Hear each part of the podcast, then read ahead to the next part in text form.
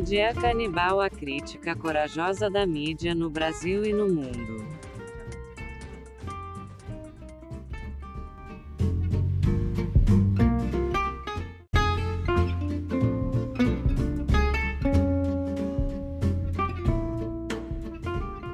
Boa noite, eu sou o Jasso Siqueira e este é o Mídia Canibal, a crítica corajosa da mídia no Brasil e no mundo.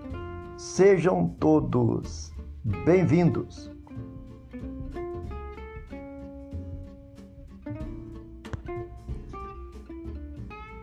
Nesse episódio, o mídia analisa o papel da Jovem Pan dentro do momento de polarização entre Lula e Bolsonaro, dentro do cenário político brasileiro. Partir de um menu, a moda da casa, e usando o reacionário programa Os Pingos nos Is, a emissora tem promovido, sem nenhum pudor, a panfletagem de extrema direita a favor de Bolsonaro. Seus colunistas se revezam como verdadeiros motoristas de um trator que atropela todo mundo, emitindo pareceres escurecem ainda mais a já desacreditada mídia brasileira. Augusto Nunes, a quem respeitamos como verdadeiro ícone do jornalismo brasileiro, tem sido infeliz em pérolas no mesmo programa, entre elas a de que, abre aspas, o brasileiro é mentiroso em pesquisas de comportamento, fecha aspas, referindo-se à última pesquisa do Datafolha, que aponta Lula como preferido dos eleitores.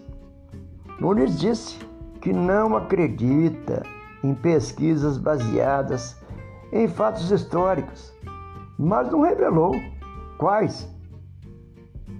José Maria Trindade, correspondente em Brasília, afirmou, por sua vez, a respeito da mesma pesquisa, abre aspas, que conversa com gente de todos os lugares.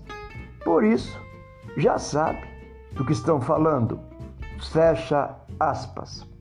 Trindade virou futurólogo.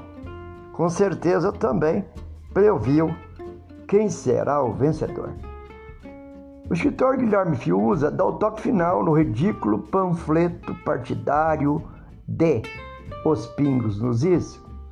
Ele afirmou, ao lado dos colegas, que Lula e o Datafolha estão abraçados no erro, 50% para cada um, e indaga: qual dos dois ganhará a disputa? É triste, com certeza, ver uma emissora de renome e tradições deixando a ética jornalística para servir como lacaio de políticos que não têm nenhum compromisso com o Brasil. Por isso, o mídia só tem a lamentar esse deplorável comportamento da Jovem Pan. Compartilhem nosso trabalho, divulguem entre colegas e amigos. Será uma imensa alegria tê-los conosco no próximo episódio.